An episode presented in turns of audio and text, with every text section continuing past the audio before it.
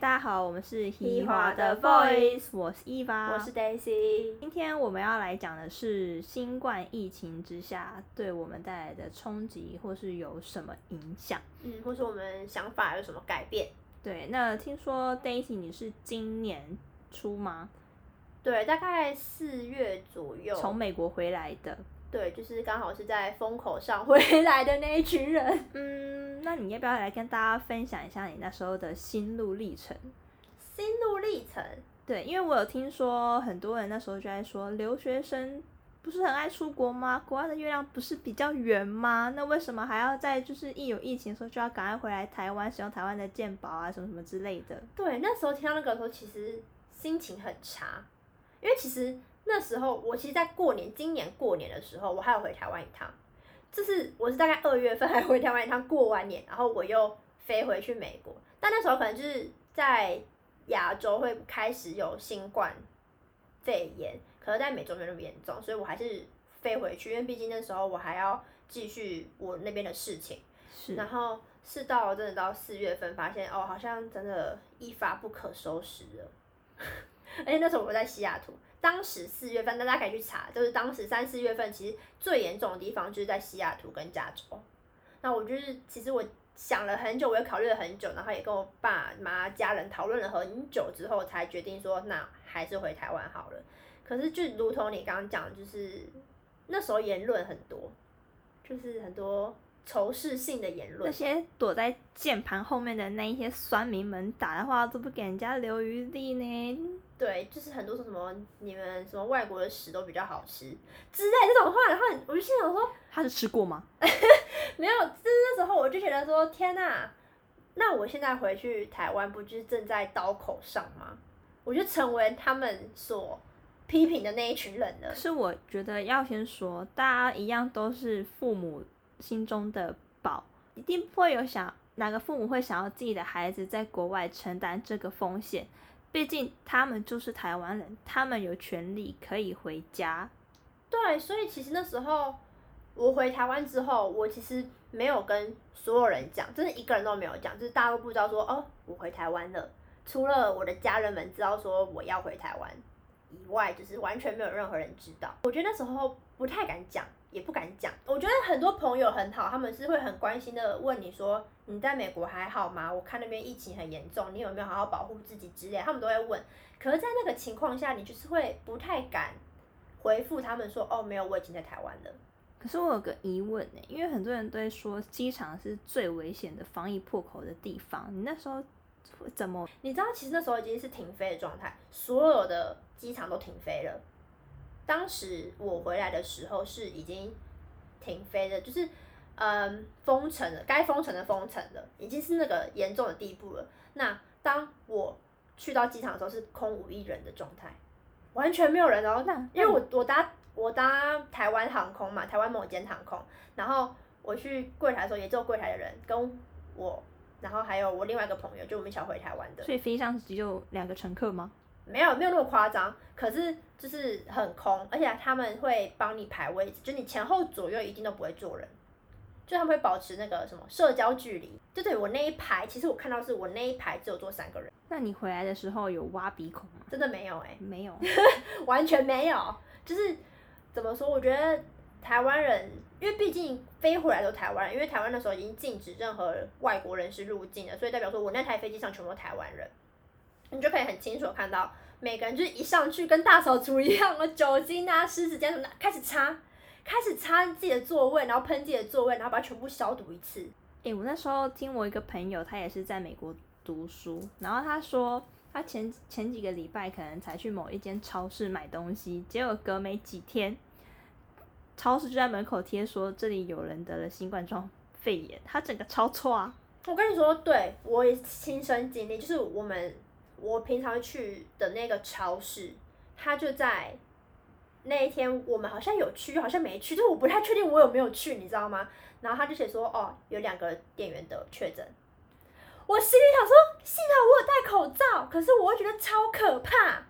你懂那种，就是你曾经跟有可能，就你有可能跟确诊人士接触过，哎。哎、这个得到真的不是开玩笑哎、所以也就是当下那时候，我们才决定说好订机票回台湾。我不敢留，真的，因为我当时的经历是真的没有什么人在戴口罩，即便已经这么严重了，我朋友也是这样说。这么严重都没有人在戴口罩，而且当时我可以分享我朋友的经历，他就是因为他是跟我一起回台湾的，可是他那时候是住在呃，我们都住在西雅图，他住的有一点有一段距离就是了，然后他可能要上公车，然后他戴着口罩，他拦公车，公车他是请问有被鄙视吗？有一一点点，就是公车直接不停下来，会不会太过分直接？开走，不停下来。然后我就想说，天哪，也太可怕了。然后或者是就是上 Uber 之后，因为我们都会叫 Uber，因为在台湾，呃，在美国不太会叫计程车，什么都叫 Uber 啊，叫 Lyft 啊之类的。那叫了 Uber 之后，你会很明显感受到，他们看你是亚洲人，鄙视的眼光吗？他们会不讲话，然后把车窗摇下来。你懂这种感觉吗？就是我觉得无声的霸凌，对，就是他们，因为毕竟他们是服务业，他们没没办法说可能对你大小声，他们也是处于一个他们不想要跟你正面起冲突，他们不想要这么歧歧视吗或霸凌的这么明显，所以他们也只能选择做出开车窗或是这些事情来。哎、还好你回来了，对啊不然你还要在那边承受无声的霸凌。就是对我觉得那时候大家多少对亚洲人，可是我觉得大部分的人都还是好的，因为就像歧视，不是所有人都歧视啊，就是可能是大部分人都是好，可是小部分的人会让你觉得说，哎、怎么会这样？那那你回台湾之后，你有觉得什么样子的改变吗？因为像我的话，我就会更加的注重卫生这一块，因为我本身就是一个有小洁癖的人。就是你说在新冠肺炎后，你更注重卫生吗？，对，因为我本身就是会出门就会随身携带酒精要消毒的，那之后就会变成出门要带两瓶，靠，因为一瓶不够喷。那上厕所的时候也会门把啊喷，然后不会只喷我这一间，我旁边那间也会喷。他说帮大家防疫一下，因为防疫之路人人有责。好的。没有，我觉得回台湾之后，嗯、我分享一下，我觉得我很莫名其妙的一件事情，就是我觉得也还多蛮莫名其妙。也蛮幸运我回台湾的，因为当时我回台湾之后，然后隔离完十四天嘛，应该是十五天，因为它是变成十四个晚上，要十五天的意思。哼，嗯，然后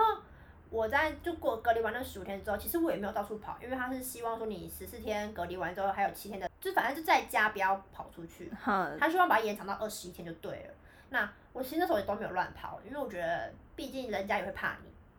多少会吧，因为毕竟我真的会从美国刚回来，对啊，我觉得多少会，我觉得我要站在别人的同同理心去看待这件事情，所以我也没有到处乱跑。好，可重点来了，在过完二十一天之后，大概第二十五天、二十六天的时候，我突然发高烧，发两三天不退，我吓疯哎，我吓疯。但是我当时，我觉得我当时很清楚的知道我自己不是得新冠，我不知道为什么，可是我知道我自己不是。为为什么这么清楚？因为我好像有个偏方，当时有个偏方叫做，你早上起床，如果你可以闭气超过十秒，那代表你的肺没有纤维化，就是一定要一早起床就闭气。所以你这个试了几天？没有，我跟你说，这个是我在就是还没回台湾前，在美国的时候，我就一天每天都会跟我朋友两个就是现在闭气开始，然后我，可能反正当初就是我那时候刚好发高烧的时候，然后我其实蛮谢谢台湾的医疗团队的，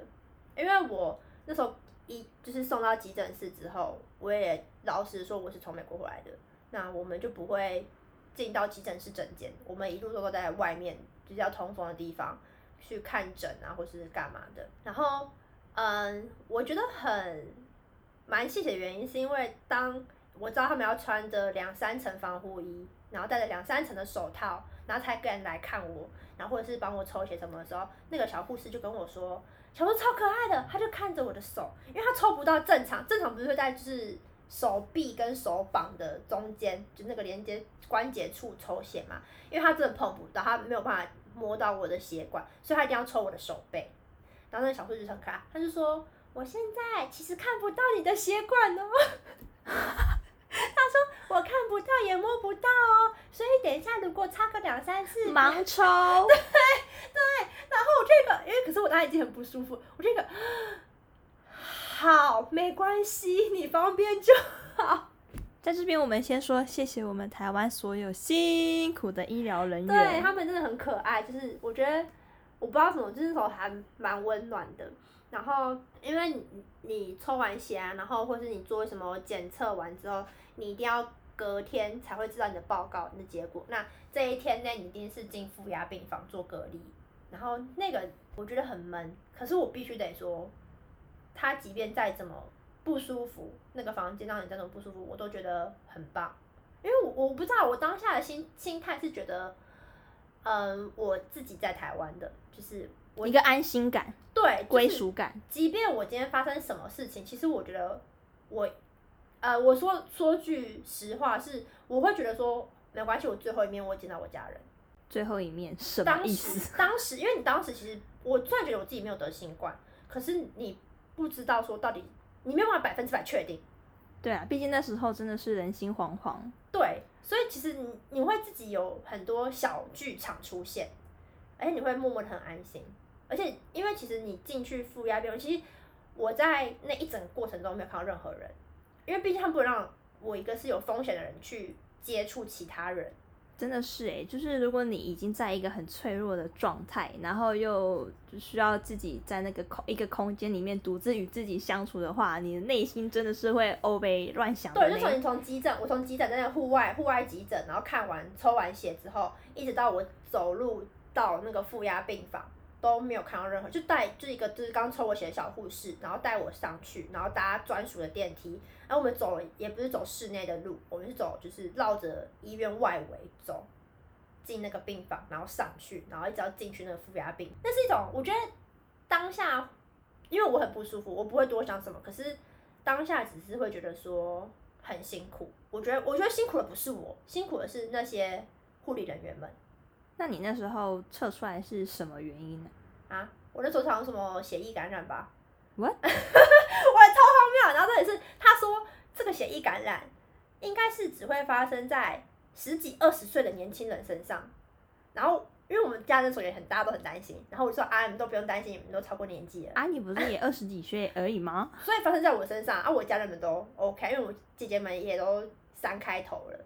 这个会感染是吗？还是就是可能互相传的感觉，所以可能是我可能在台湾的时候不知道接触到了什么东西，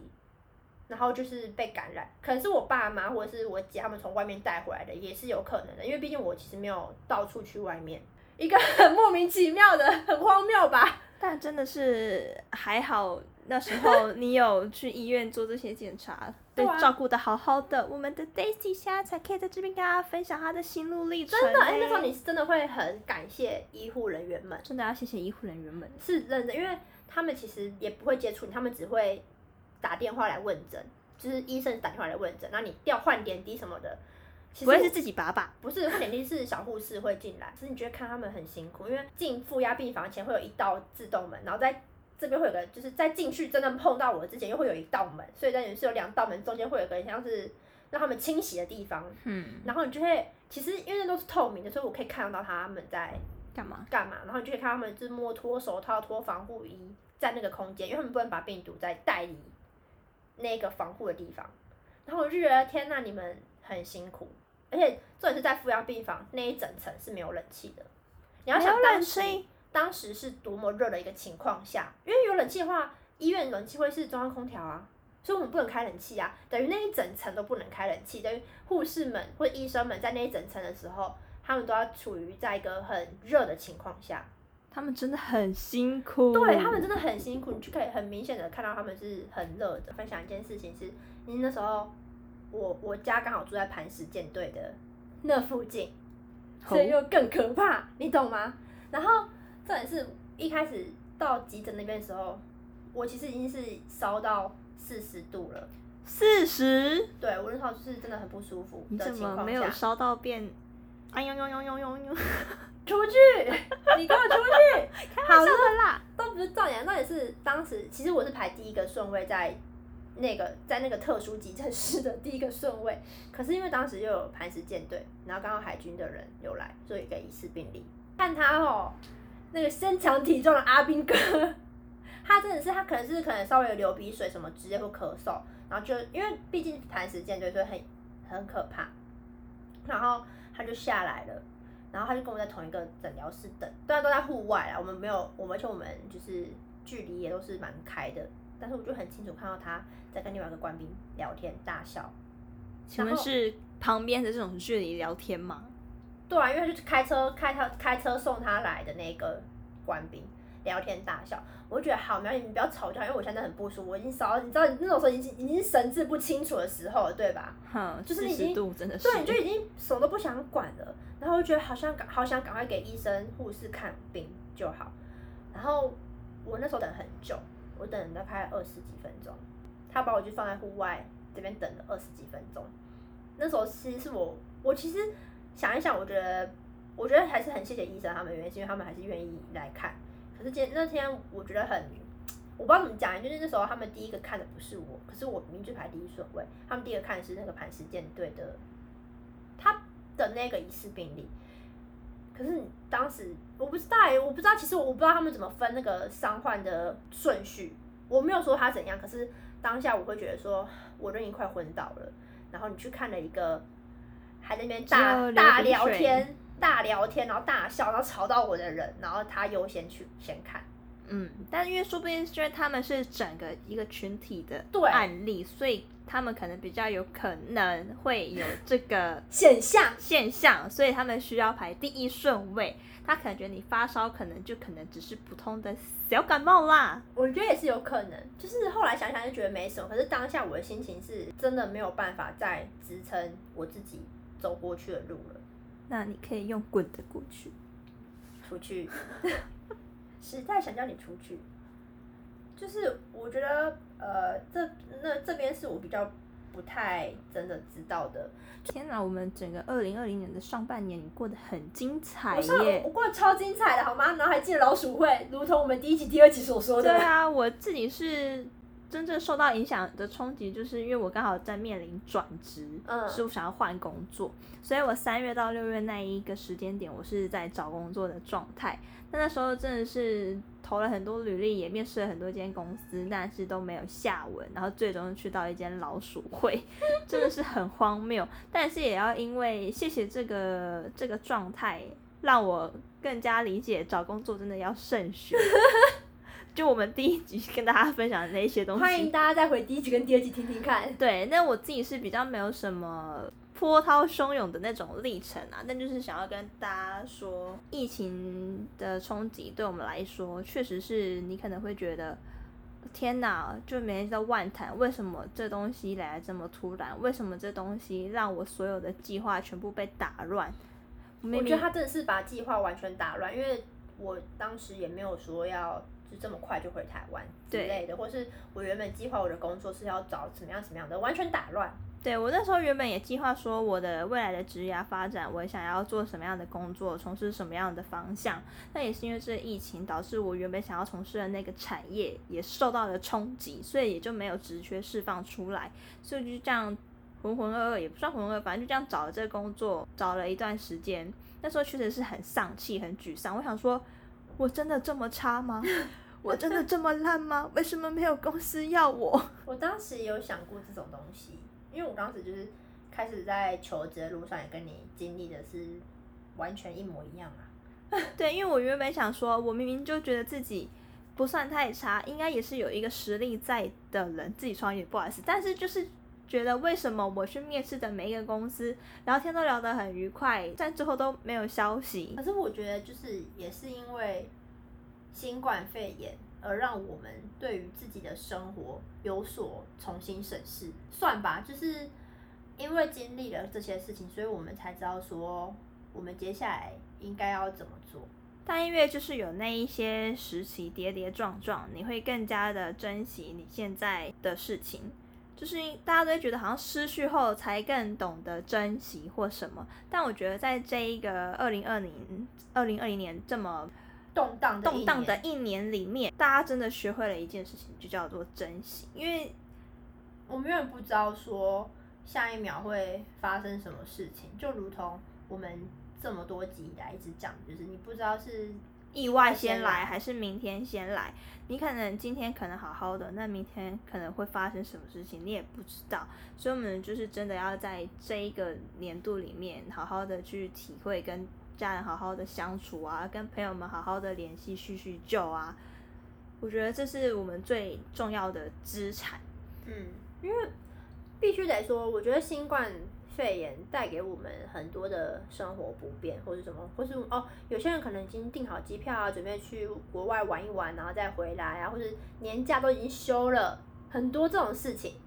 或是你本来要去打工度假的，也被 cancel 掉了之类的，去不了。对，可是我们必须得说，或许也就是因为新冠肺炎的发生，而让我们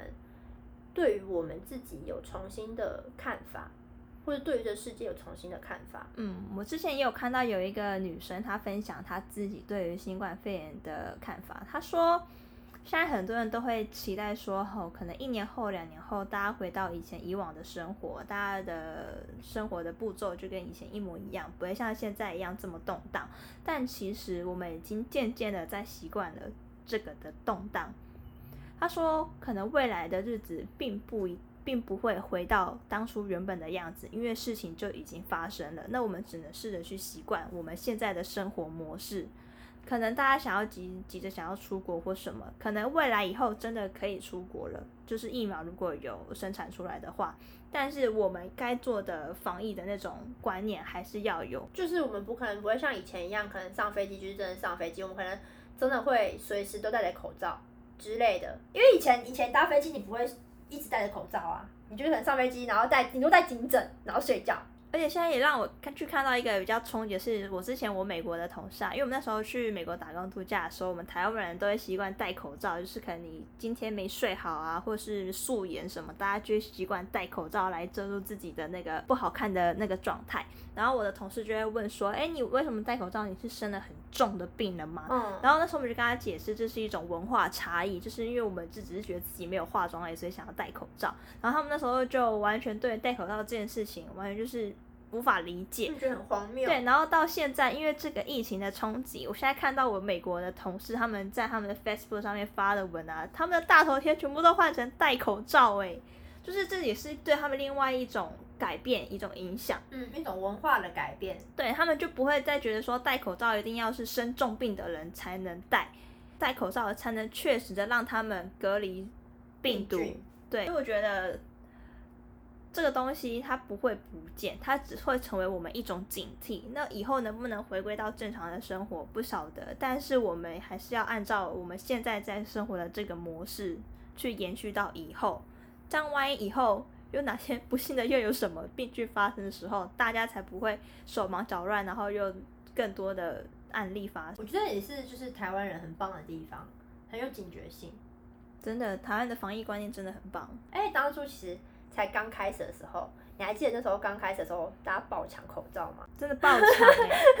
当初才还没有还没有到很那么严重的时候，就已经爆抢口罩了。我觉得台湾人观念就是，我不是说鼓吹大家去爆抢口罩这件事情，可是我觉得大家观念很好，就是要保护自己也保护他人的这个观念很好。但是我这边也想说一个蛮第一的是，我真的要谢谢我当初也是找不到工作啊，因为你看三月到六月。也是蛮蛮猛烈的吧，我都待在家哎，我也不用跟大家抢口罩，因为我抢不到口罩。你救了救了大家！二零二零年最新运动宅生活，我真的自己宅在家，因为没有口罩，我也不出门，然后也没有工作，很棒。哎，这也是这个产这个就是新冠肺炎下也产生出新工作，比如像 f o o Panda，真的宅宅经济，对宅经济的飞一飞冲天。那电商整个爆棚，大家就在家划划手机，就开始 就开始买下单。我们脑波很弱，真的哎，是在床上划一划就啊下单就被下广告了。我们可能才刚搜寻一个鞋子，没多久我 IG 的现实广告都是鞋子，然后我就真的买，我认真就会买，就会真的点进去看。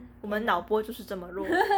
好，我们今天也帮大家总结一下好了，就是在新冠肺炎的。这段期间，从大概过年的那时候吧，从一二一二月到目前，现在已经年底了，接近年底的时间，来到十一月了呢。对啊，十一月、十二月这样子的时候，呃，这一整年我们都活在于新冠肺炎下生活。嗯，应该说每个人都因为他而改变很，只希望说大家还是不管发生什么事情，都要保持着一个很正面的态度去看待这些事。嗯，真的要乐观。对，你看，就即便像我那时候 被大家骂的仇视留学生的时候骂的要死，我还是回了台湾，或者是我那时候发高烧，我还不是回来，就是我当时想的真的是蛮乐观，就是想说没关系，我至少我在台湾了，我该看的人我也看完了。这样讲对吗？很像在讲什么插言呢？对啦，反正就是我觉得大家都一样，保持着乐观的态度。像就是我觉得不经一事不长一智，真的是哎，不经一事不长一智，不经一事不长一智，不经一事不长一智。对，好，那我们今天讲到就讲到这边。那如果大家喜欢我们，记得 follow 我们。如果想要听我们讲什么方面的言论啊，或是议题的话，也欢迎到我们 Instagram 跟我们讲。那我们下周同一时间在这边跟他聊天，拜拜。